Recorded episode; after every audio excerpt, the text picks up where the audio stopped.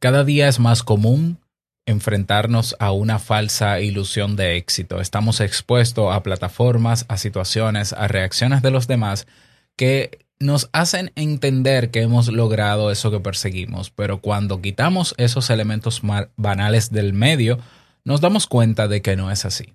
Hoy quiero compartir contigo mi experiencia. Si lo sueñas,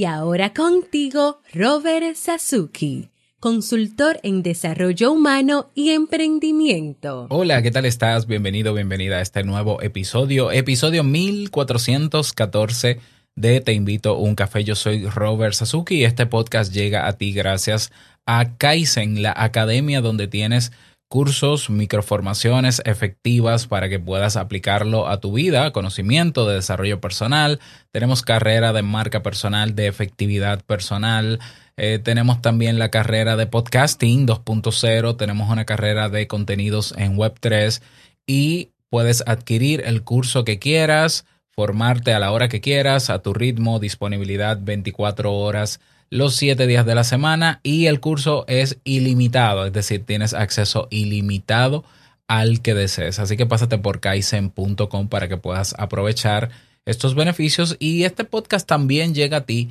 gracias a Mastiuk o la versión de pago de este podcast, es decir, este podcast se transmite de lunes a viernes y tenemos episodios de lunes a viernes, ya te darás cuenta y ah, este episodio está en abierto, cortito, pero los episodios más profundos, con más, más profundos, con más material, con estrategias, tutoriales, etcétera, lo tenemos en Te Invito a un Café Premium.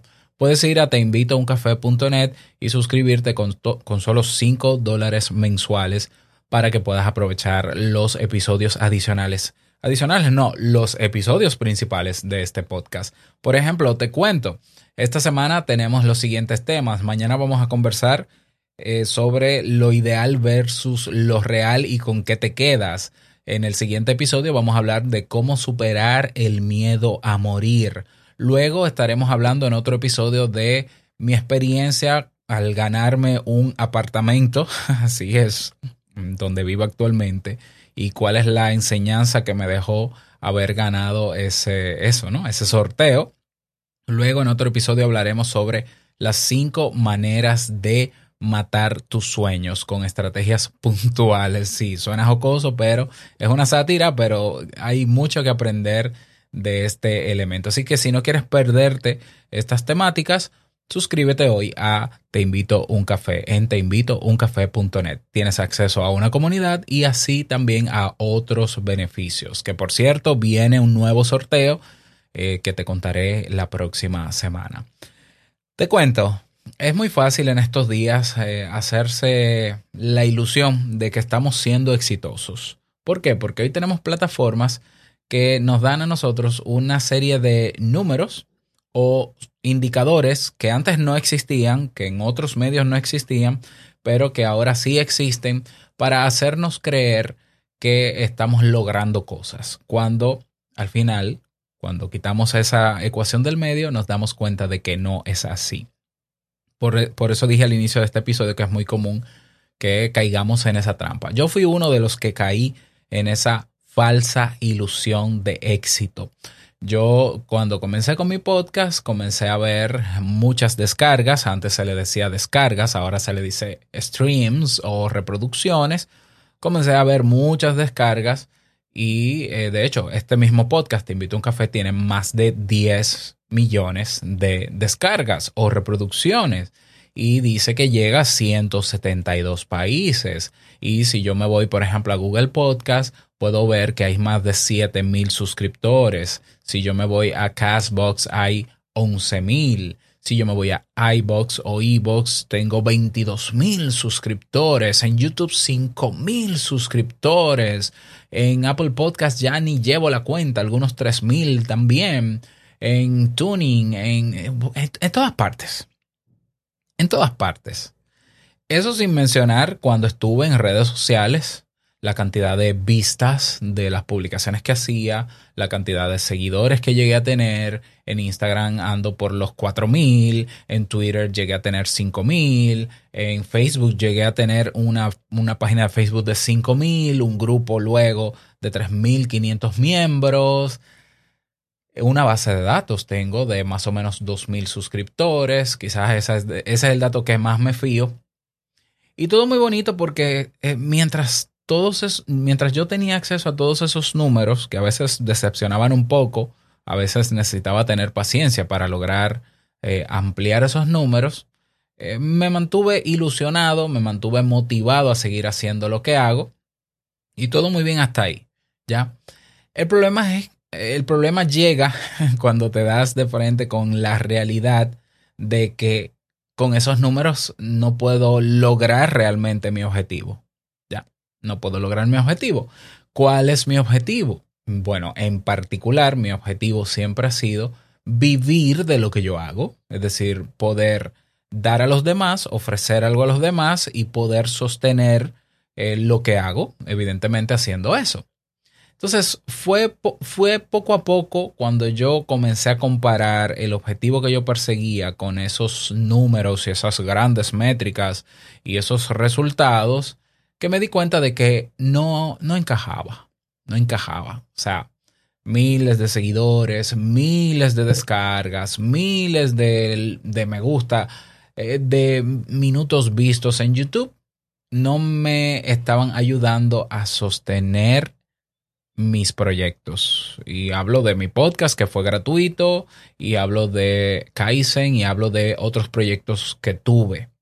No es que no fuesen sostenibles en algún momento, sí lo fueron, lo admito, pero nunca fue proporcional, ni nunca fue eh, la cantidad de personas que apoyaron, ya sea comprando los cursos, escuchando el podcast, eh, contratando la mentoría, los talleres, eh, etcétera, los servicios que yo ofrecí y que ofrezco todavía, era un, público, era una cantidad ínfima frente a la masiva cantidad de números que yo tenía.